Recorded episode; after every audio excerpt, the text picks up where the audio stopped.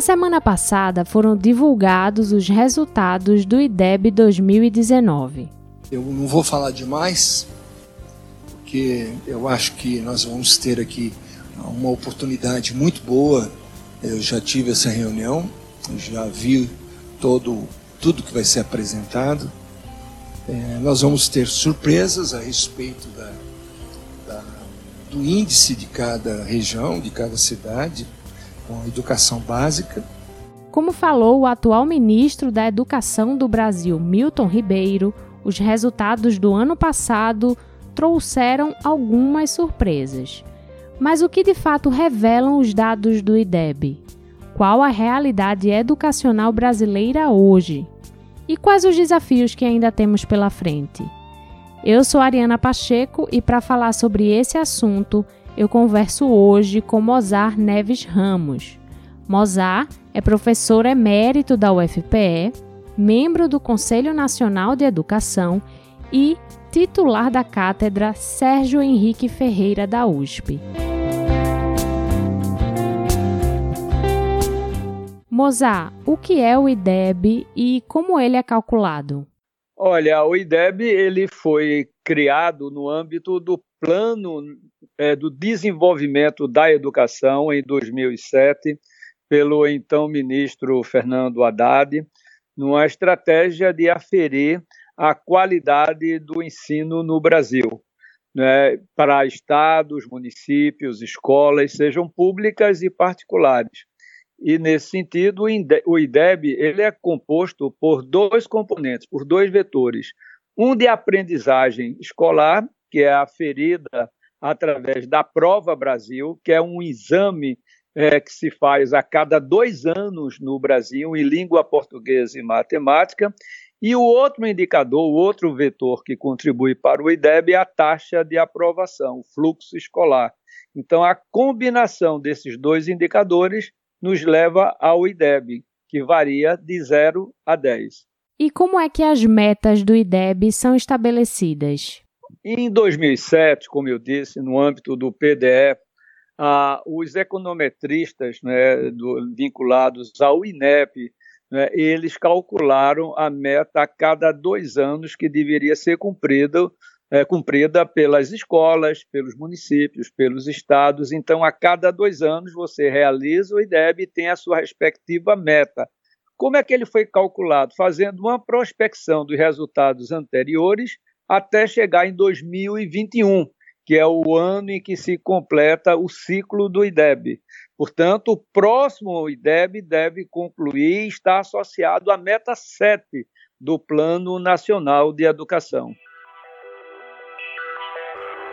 O Plano Nacional de Educação foi aprovado pela Lei 13.005 de 2014 e possui 20 metas que devem ser cumpridas até o ano de 2024. O objetivo do plano é estabelecer diretrizes e estratégias no campo da educação. E como disse Mozart, a meta 7 é a que está diretamente ligada ao Índice de Desenvolvimento da Educação Básica. Ela diz o seguinte: fomentar a qualidade da educação básica em todas as etapas e modalidades, com melhoria do fluxo escolar e da aprendizagem, de modo a atingir as médias nacionais para o IDEB. Mozart, e por que avaliar? Qual é a importância disso? A qualidade do ensino, ele se mede pelo trinômio currículo, formação e avaliação. A avaliação é muito importante para saber se de fato estamos na direção correta da qualidade que almejamos. Então, nos ajuda não somente a identificar se de fato e efetivamente estamos alcançando os resultados esperados, mas também nos ajuda é, no sentido de reorganizar, por exemplo, ou repensar as nossas práticas para que a gente possa continuamente aperfeiçoá-las, atualizá-las, de tal maneira que os alunos continuem progressivamente aprendendo, que é o grande objetivo nosso, não é? A formação dos nossos estudantes, com que eles aprendam, concluam na idade certa a educação básica e, portanto, possa assegurar né, a continuidade dos seus estudos, seja no âmbito do ensino superior, seja no âmbito da, dos cursos tecnológicos, ou mesmo para o seu ingresso no mundo do trabalho, que ele esteja assim preparado para a vida, né, em consonância com o próprio artigo 205 da Constituição Federal. O artigo 205 da Constituição Federal diz o seguinte: a educação, direito de todos e dever do Estado e da família, será promovida e incentivada com a colaboração da sociedade, visando o pleno desenvolvimento da pessoa, seu preparo para o exercício da cidadania e sua qualificação para o trabalho.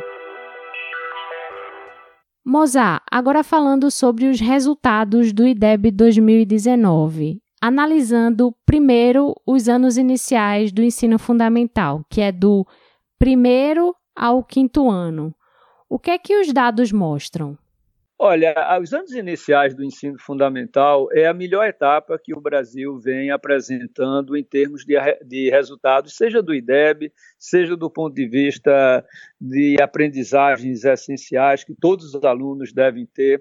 Então, desde 2003, o Brasil vem gradualmente, regularmente apresentando melhoras substanciais na aprendizagem. O que me chamou a atenção na edição de 2019 do IDEB, que o crescimento de 2017 para 2019 foi muito tímido, ou seja, alguns estados praticamente estagnaram, outros cresceram, mas cresceram muito pouco em relação ao crescimento, ao ou aos, aos crescimentos anteriores, né, em relação ao que vinha acontecendo anteriormente.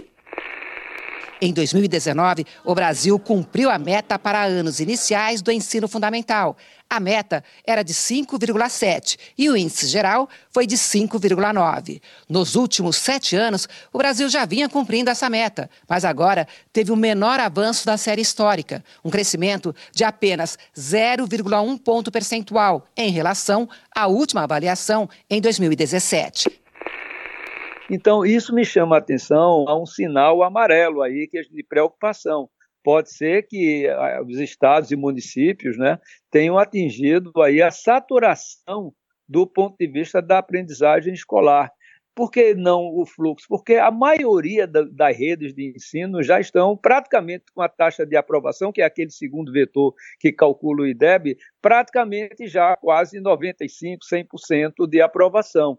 O, o, grande desafio hoje do Brasil é a questão da aprendizagem e é uma redução da desigualdade educacional.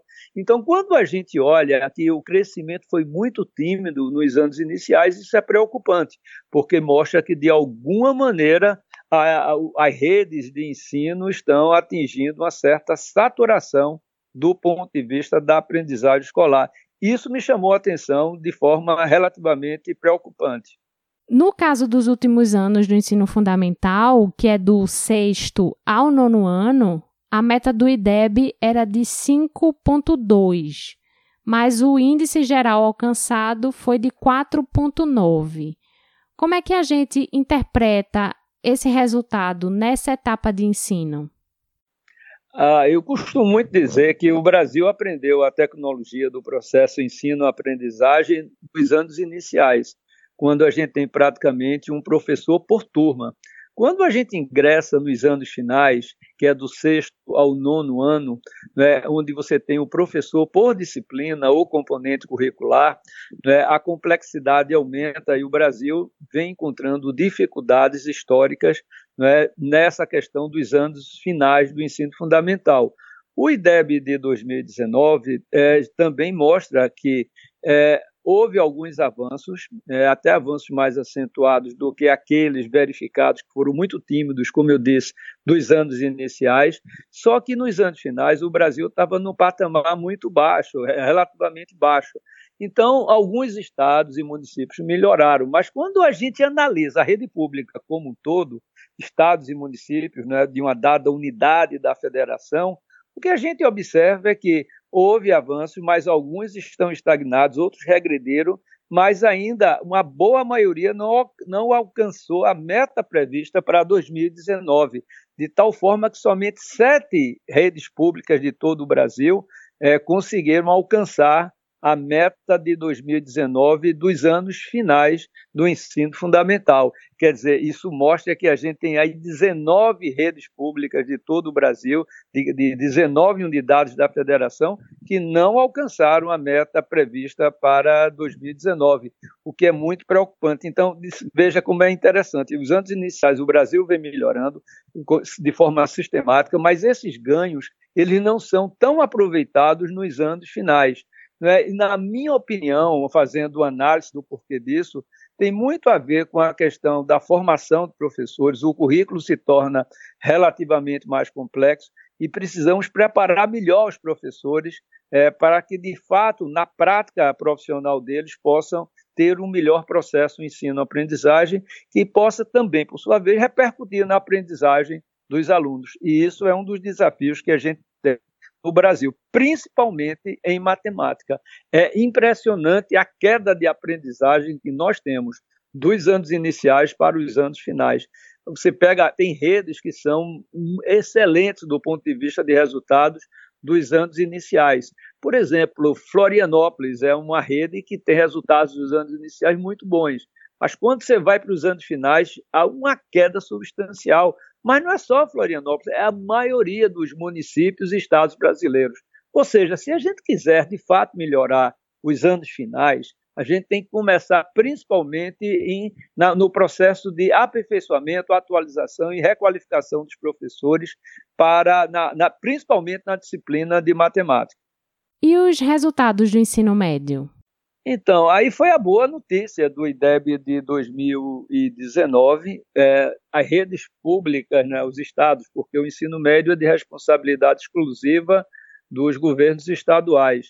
E a boa notícia é que todos os estados melhoraram da edição de 2017 para 2019. Essa foi a boa notícia. Entretanto, apesar dessa melhora consistente e de todos os estados, Somente dois bateram a meta de 2019 prevista para o IDEB do ensino médio, e foram os mesmos dois que bateram a meta de 2017, ou seja, Goiás e o nosso estado de Pernambuco, não é? que desde o advento das escolas de tempo integral de ensino médio vem gradualmente melhorando e hoje está sempre entre os três melhores estados no ensino médio. De acordo com o levantamento do MEC, Pernambuco teve um grande avanço no ensino médio, com a rede estadual alcançando média de 4,5, superando a meta estabelecida pelo Ministério da Educação, que é de 4,3. E por falar nos resultados do ensino médio no IDEB 2019, o Colégio de Aplicação da UFPE teve o melhor desempenho brasileiro no índice. Já na avaliação dos anos finais do ensino fundamental, o CAP teve a maior nota de Pernambuco. Então a gente vai aproveitar esse gancho e dar uma pausa na nossa entrevista com Mozart para conversar com Erinaldo Carmo, diretor do CAP, que vai falar um pouquinho mais sobre esses resultados e sobre a proposta pedagógica do colégio.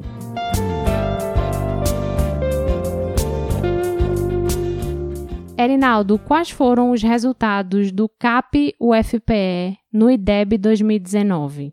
Para o ensino fundamental, anos finais, ficamos com 8,3, que é a maior nota junto com o colégio de aplicação da UPE.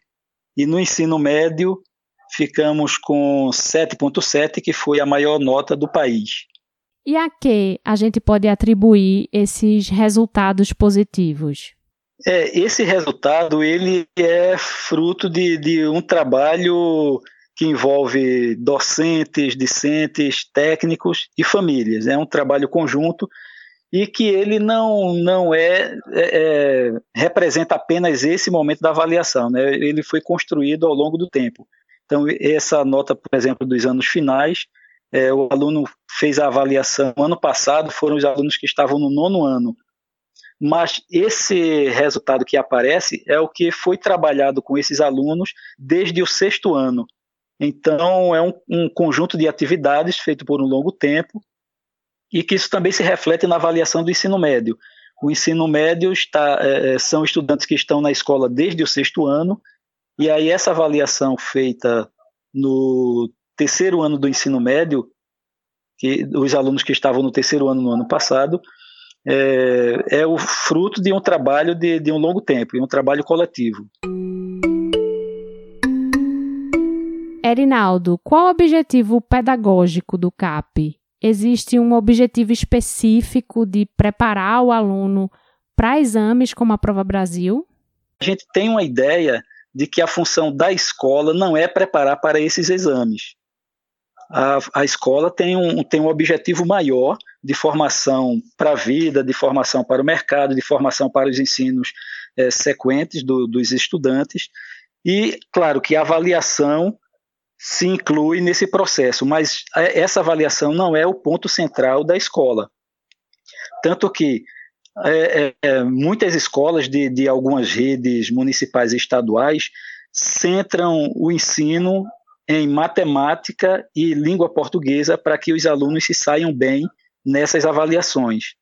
Né? E, e, isso passa a ser preocupante, porque deixa de lado outras disciplinas tão importantes quanto essas, essas duas.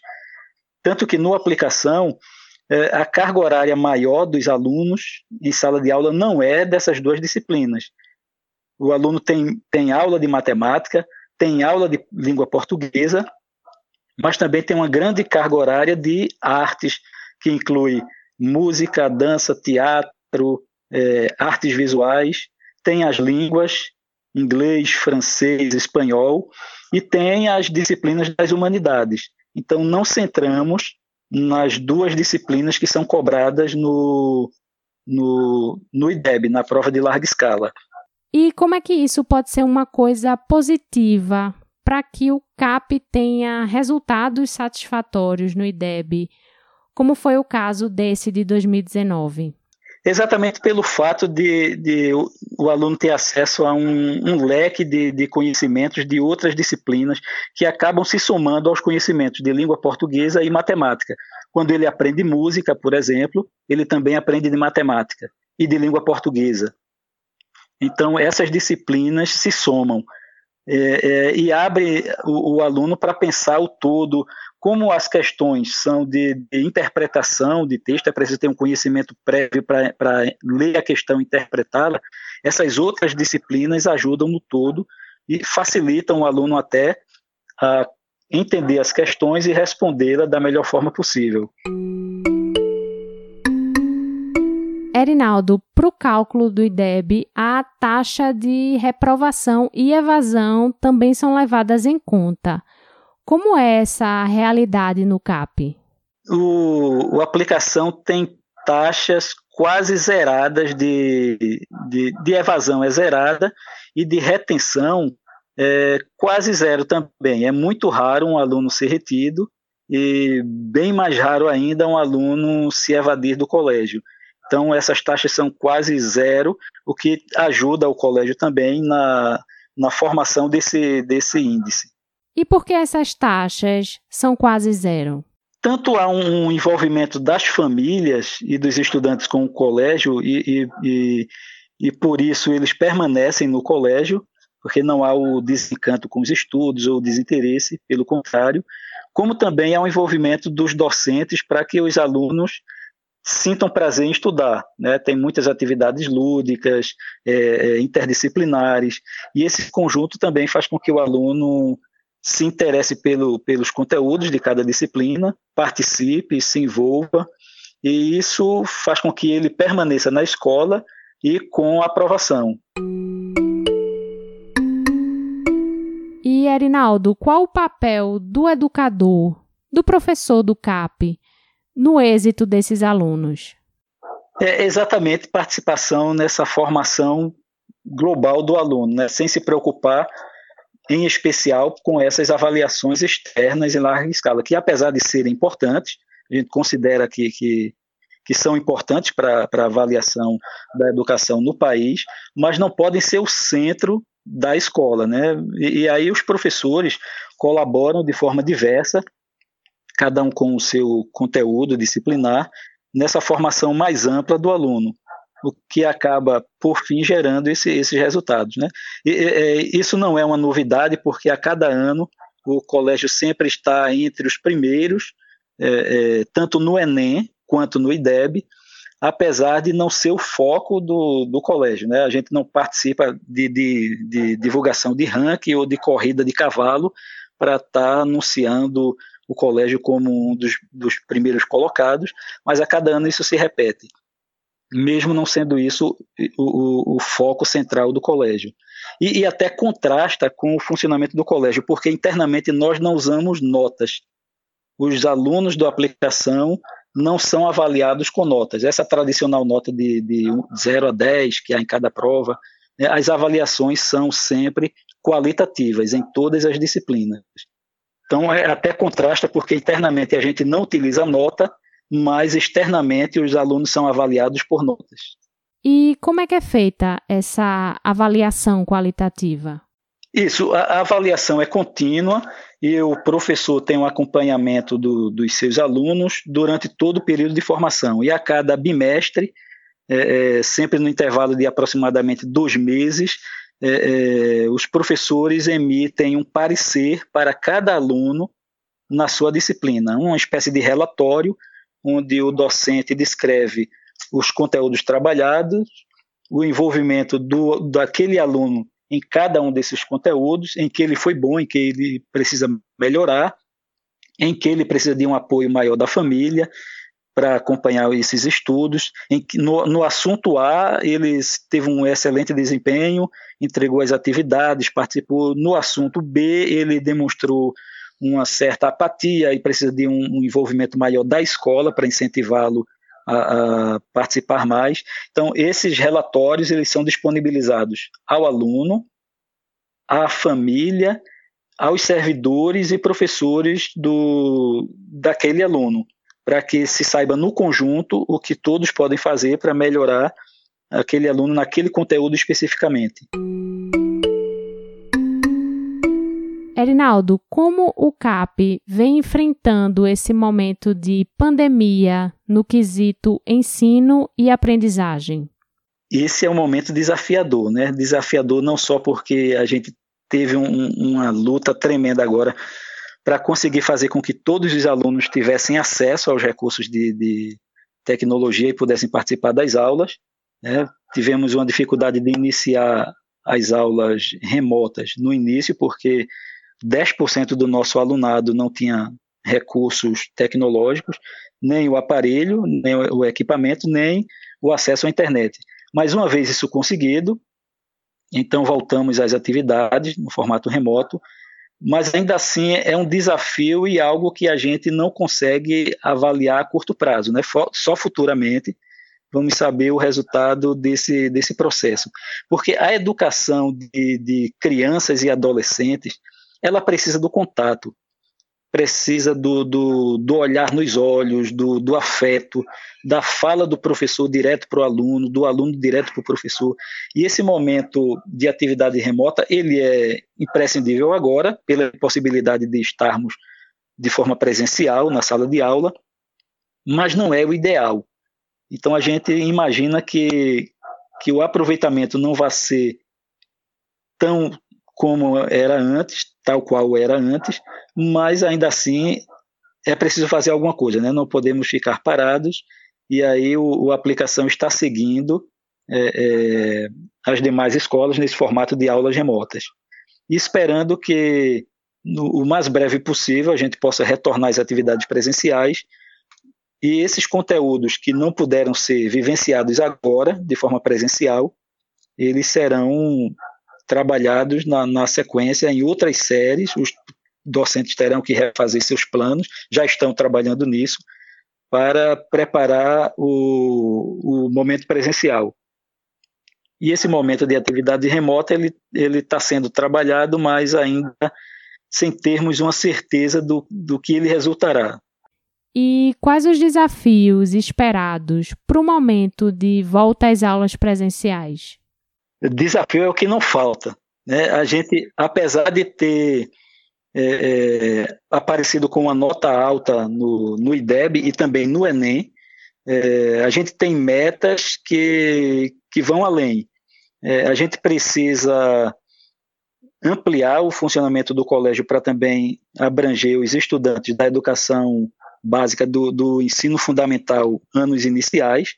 Então, a gente tem uma esperança de que em algum tempo, o mais breve possível, a gente possa ter a criança entrando no colégio desde a primeira, o primeiro ano do fundamental e seguir até o médio. E, e essa é uma luta antiga nossa que a gente espera conseguir é, em breve.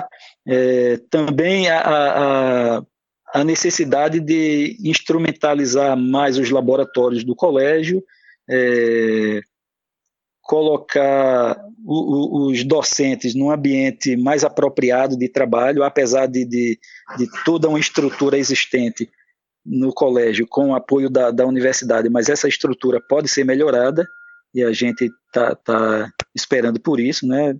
É, e assim, são, são desafios que se apresentam além do, da, das questões do dia a dia, da questão burocrática, do, do, do fazer a escola no dia a dia.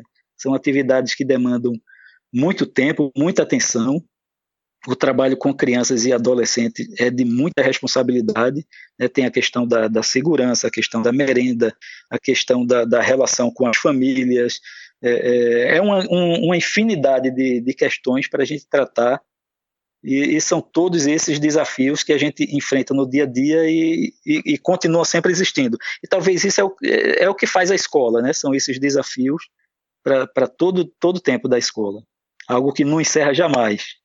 Falando sobre os desafios relacionados à aprendizagem, por mais que a gente fale de ensino remoto, ele de fato não é a mesma experiência, não é a mesma forma de aprender.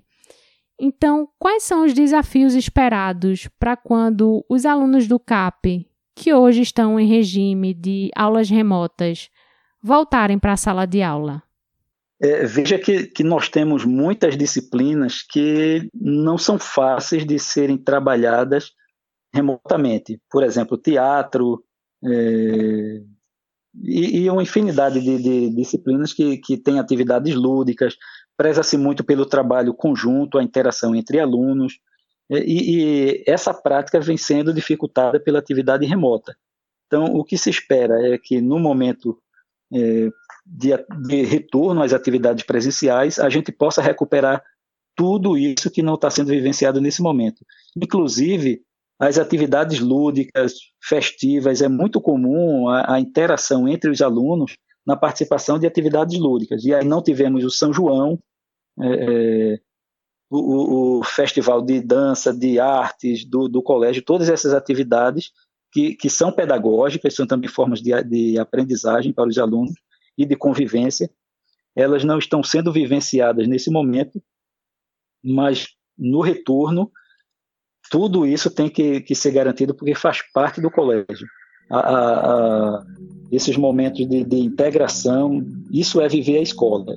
E isso só vai ser feito plenamente de forma presencial.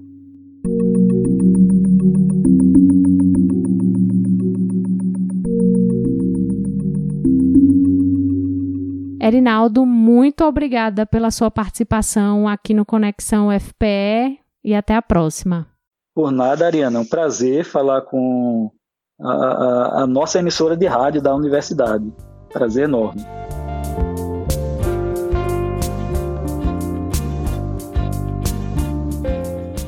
Mozart, continuando a nossa conversa sobre os resultados do IDEB, ainda falando sobre o ensino médio, essa é uma etapa que vinha tendo uma certa dificuldade de evolução ao longo dos anos, mas que, apesar de não ter alcançado a meta de cinco pontos, teve o maior aumento da série histórica em 2019 desempenho do ensino médio brasileiro no sistema de avaliação da educação básica de 2019 foi o que subiu mais entre as etapas de ensino. A média passou de 3,8 para 4,2 pontos. O, problema é que o ensino médio estava, o resultado verificado né, em relação à meta estava tão distante Quer dizer, o ensino médio está ainda numa situação extremamente delicada do ponto de vista de resultados, que apesar desse, dessa boa notícia, desse aumento que nós tivemos da edição de 2017 para 2019, como o gap, como a distância para a meta prevista estava tão grande, somente os dois que tinham mantido a meta, conseguido alcançar a meta de 2017, alcançaram em 2019. Mas a boa notícia, por exemplo, veio do Paraná, né, que foi o estado que mais avançou é de 2017 para 2019, com 0,7 ponto no IDEB, isso é muita coisa. O estado de São Paulo também com 0,5. Né? O Ceará, que na minha opinião é o estado que tem melhor equilíbrio, principalmente quando a gente olha norte e nordeste, o Ceará, eu costumo dizer que é a pérola nordestina, não é? Porque ele está, é, às vezes, como pernambucano, às vezes, mas você só elogia o Ceará mas não é isso. Elogio Pernambuco no ensino médio com frequência, com regularidade nas minhas entrevistas. Agora, quando a gente analisa o Ceará, por exemplo, no ensino fundamental, tanto anos iniciais como finais, né, o Ceará está em primeiro lugar. É uma coisa impressionante, se descolou do resto do Nordeste. Nos anos finais está igual a São Paulo, em primeiro lugar e, é, e bate a meta. Já São Paulo não bate a meta. Então, é, esse é um fato interessante. Quer dizer, o, o, estado do Ceará ele está realmente tendo resultados bastante expressivos. Isso tem muito a ver com o seu programa de alfabetização de crianças na idade certa. Um outro estado nordestino que tem se destacado, já havia se destacado em 2017 e voltou a se destacar em 2019, foi o estado de Alagoas que há anos atrás estava lá na rabeira e hoje já está ali numa situação intermediária. Avanços impressionantes do estado de Alagoas. Então, eu acho que tem boas notícias. O estado do Piauí é um outro estado também que gradualmente, silenciosamente, vem fazendo uma mudança importante na educação pública naquele estado. Então, por outro lado, a gente tem situações dramáticas, como é o caso de Sergipe.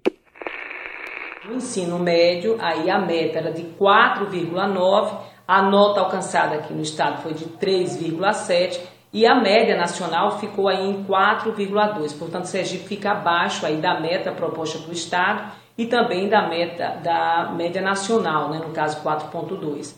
E Sergipe, Suzane, foi o único que não registrou aumento em relação ao IDEB de 2017 na questão do ensino médio. Né?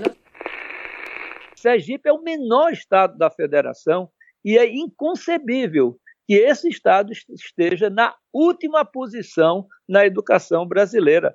Não é possível, não é? é, é por que, que Alagoas, colado ali com Sergipe, é, avança na velocidade que tem conseguido avançar e o estado de Sergipe continua lá atrás, sem avanços substanciais?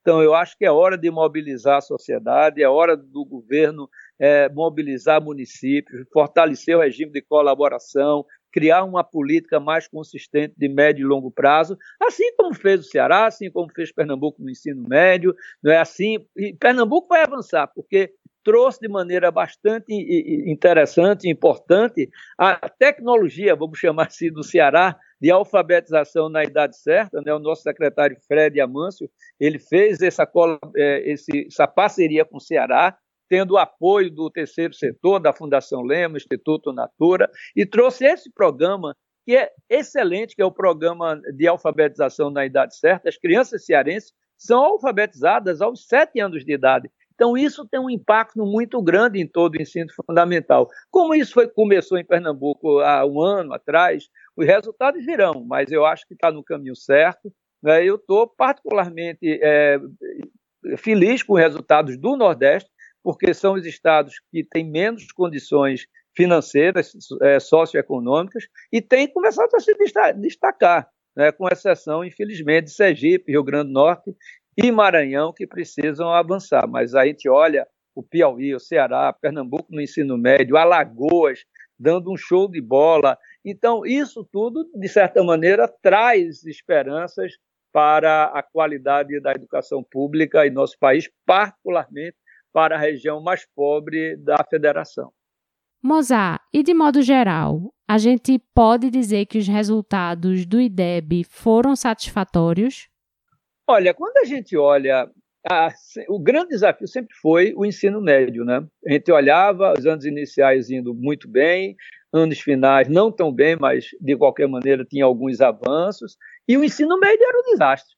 Pelo menos agora o ensino médio avançou, como eu disse, em todos os estados da federação. Ainda tem muito trabalho pela frente para alcançar a meta de 2021, né? muito, mas muito mesmo. Mas no conjunto, como você disse, Ariana, realmente o trabalho é, mostrou resultados importantes, mostrou notícias boas, mas que ainda estamos longe de alcançar a qualidade almejada para a educação pública, principalmente para os anos finais e para o próprio ensino médio. A boa notícia, que eu acho também que isso pode ajudar né, é a questão que hoje o Brasil tem um currículo, uma base nacional comum curricular, isso ajuda muito a organizar os currículos. A gente tem agora o próprio Conselho Nacional de Educação, aprovou e foi homologado pelo Ministério da Educação as novas diretrizes curriculares nacionais para a formação de professores. Para o ensino médio, está aí a implementação do novo ensino médio. O importante é que o Ministério da Educação faça também a sua parte né, que não vem fazendo, principalmente nesse ano e meio. Esperamos agora, com o novo ministro Milton Ribeiro, isso possa avançar, que é a coordenação nacional. É papel do MEC, está na Constituição, está na LDB, que é o papel do MEC coordenar nacionalmente as políticas da educação no Brasil. Isso não vinha acontecendo, infelizmente. Vamos ver se agora a gente consegue mas a gente também não pode, infelizmente, esquecer os eventuais impactos negativos da pandemia na aprendizagem escolar. É? Estamos enfrentando aí uma situação dramática e isso certamente deve impactar no próximo IDEB. Eu hoje defendo um ponto, seguindo até ao que países europeus vêm fazendo, a própria OCDE vem fazendo, por exemplo, o ano que o próximo ano 2021 seria realizado a nova edição do PISA. O PISA é aquele programa de avaliação internacional de estudantes que é realizado pela OCDE, né? e transferiu a, a, o PISA para 2022. Eu acho que o Brasil, na minha opinião, deveria transferir o exame do próximo ano para 2022.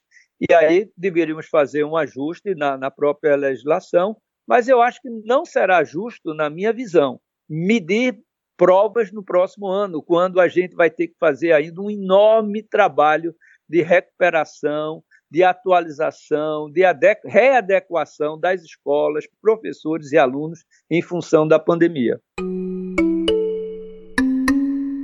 E voltando à questão do resultado do IDEB 2019, que de alguma forma foi satisfatório, você acha que isso se deve a quê?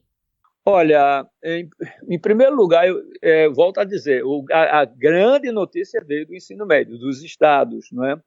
O que eu percebi, uma coisa muito interessante nesse um ano e meio, é que, como o Ministério da Educação não é, cumpriu o seu papel né, na gestão do Weitraub, não cumpriu, cumpriu o seu papel de organizar, coordenar nacionalmente, os estados, os estados puxaram para si. E as redes estaduais fizeram importantes parcerias, né, fizeram trabalhos assim que entenderam ou faziam, ou então seria um desastre os resultados educacionais.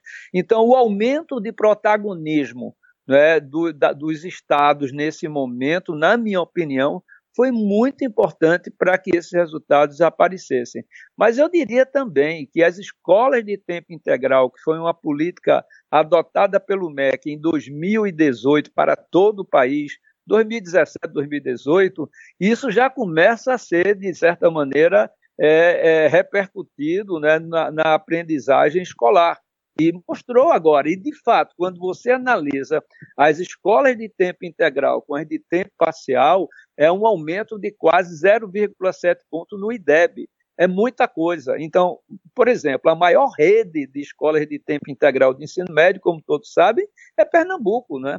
E uma das razões de Pernambuco estar sempre entre os três primeiros é o fato de ter uma grande rede de escolas de tempo integral. Né? E isso é um dos componentes, um dos componentes, mas eu diria também que o fortalecimento do regime de colaboração que os estados tiveram com a própria sociedade vinculada à área da educação, com institutos, fundações, para cumprirem as suas missões, eu acho que isso foi muito importante, esse protagonismo ampliado dos estados nos resultados do IDEB. Mozart, a partir da leitura que a gente faz dos resultados do IDEB do ano passado, quais os principais desafios que a gente ainda tem pela frente?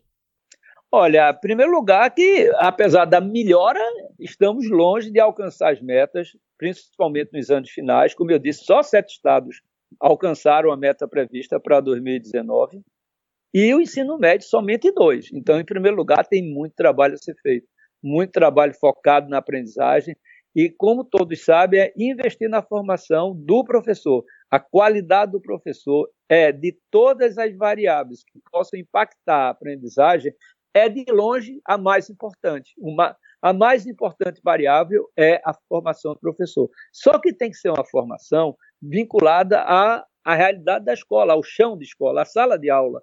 Né? E, nesse sentido, no meu entendimento, cabe às universidades também olhar um pouco para si, ver como está sendo feita essa formação continuada, aproveitar a Base Nacional Comum Curricular e dar uma formação que esteja mais vinculada a essa realidade da escola pública, não é? com as necessidades reais a, a, das escolas, do professor, para que ele possa efetivamente ter, melhorar a aprendizagem dos seus alunos. Então, eu acredito que é preciso continuar no investimento do professor, na formação do professor, mas na direção correta. Né? O Ceará tem feito, não me canso de elogiar o Ceará, porque ele está fazendo a coisa certa. Está fazendo um trabalho muito interessante de formação por pares de professores. Um professor ajuda outro professor de uma mesma área de conhecimento, seja entre escolas ou seja ou mesmo dentro de uma mesma escola. Então é muito importante a formação por pares. Está né? Aí, a, como eu disse, a nova diretriz curricular nacional de formação de professores, né? apontando novos caminhos para essa formação, para melhorar.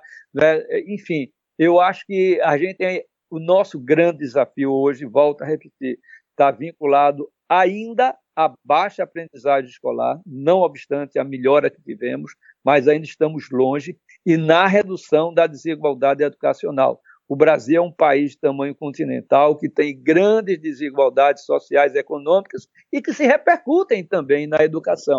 Então, melhorar a aprendizagem, reduzir a desigualdade educacional é o binômio do desafio que a gente tem para a educação brasileira.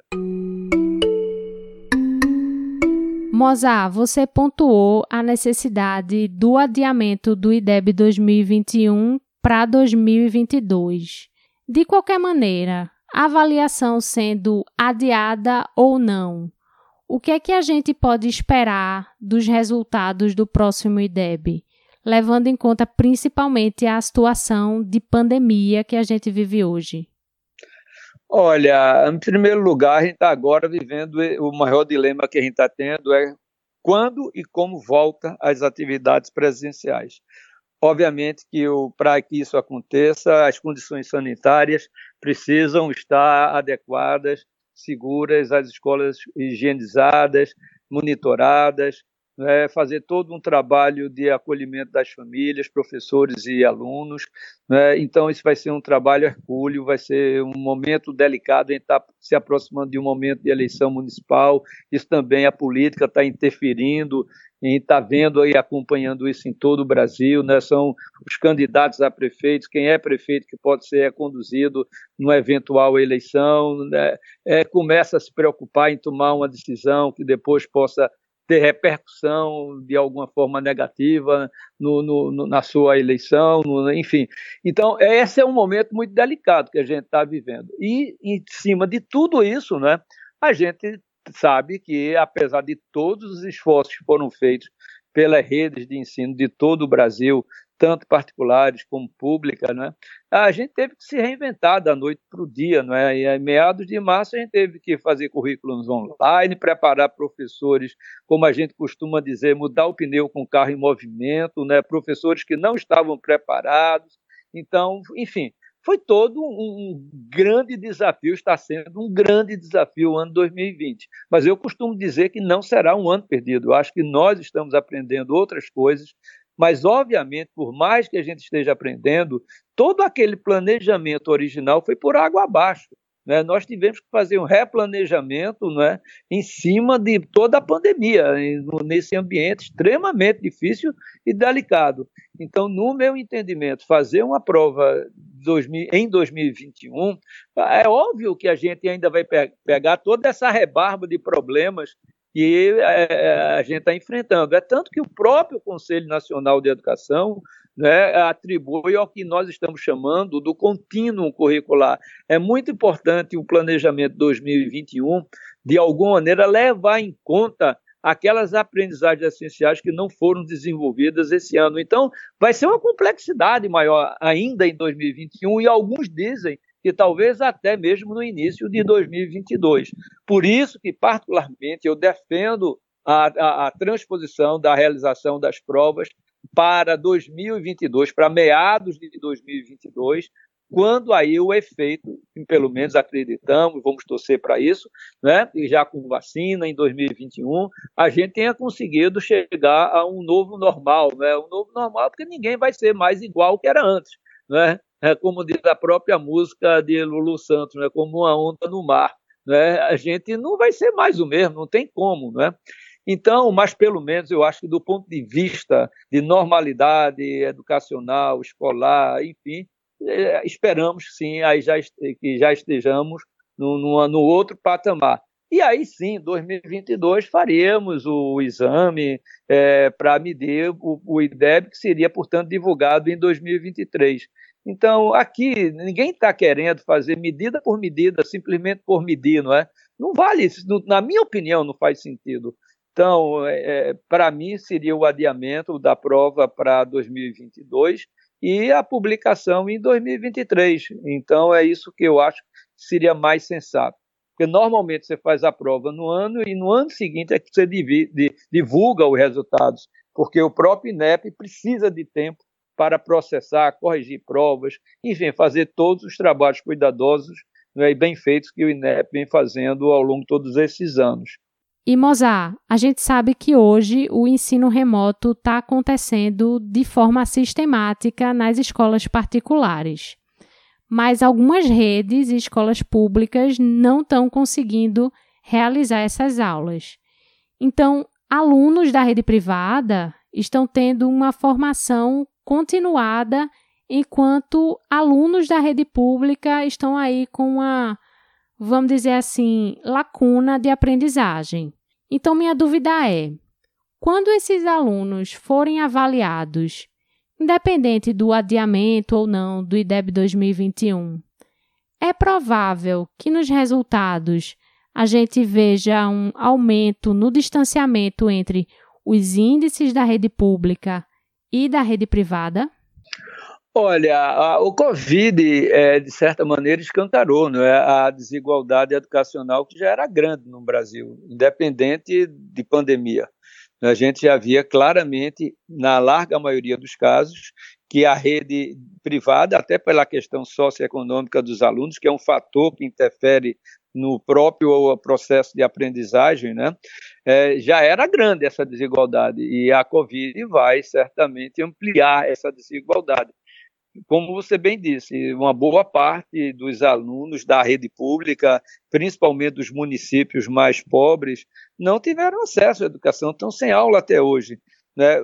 Por outro lado, eu entendo que o Brasil poderia, independente de pandemia, ter feito seu dever de casa, que quando foi feita a privatização do sistema, dos sistemas de telecomunicação, né, foi criado um fundo, o FUST, que é o Fundo da Universalização do Sistema de Telecomunicações, e hoje o Brasil tem em caixa 32 bilhões de reais que se tivessem sido aplicados para melhorar a conectividade dos alunos, né, das escolas é, públicas, principalmente menos favorecidas, em locais mais complexos, né, do ponto de vista econômico, eu acho que a gente estaria um pouco mais bem preparados. Né? Nós não estaríamos, de qualquer forma, plenamente preparados. Ninguém no mundo esteve, ninguém, né? nem os Estados Unidos, nem os países europeus, nem os países asiáticos. Então, todos tiveram que se reinventar né, em função da pandemia. Mas, com certeza, é possível que essa distância entre o público e o privado, que estava se reduzindo, agora mesmo no ensino médio, a gente olhou que em muitos estados, por exemplo, em São Paulo, aqui em Pernambuco, no Ceará, a distância da pública para a privada reduziu bastante. Graças, é, o, o, público melhorou de uma forma mais é, ampla do que a própria rede particular de ensino. O IDEB mostrou ainda que a rede pública foi a grande responsável pelo avanço da educação no país em 2019. O índice de desempenho das escolas públicas cresceu mais que o das privadas em todas as etapas, nos anos iniciais e finais do ensino fundamental e do ensino médio. Pode ser que agora essa distância tenda a crescer e não a diminuir, como estávamos verificando até aqui.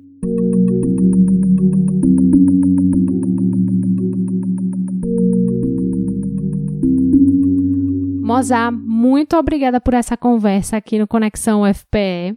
Nada, foi um prazer enorme. Eu gosto sempre que possível, Ariana. É um prazer para mim falar para todos os ouvintes da nossa rádio FM, da nossa universitária, porque eu nutro um carinho muito grande. O trabalho de vocês é excepcional. Quero muito parabenizar vocês todos por esse trabalho e contem comigo sempre que precisar. Um grande abraço a todos.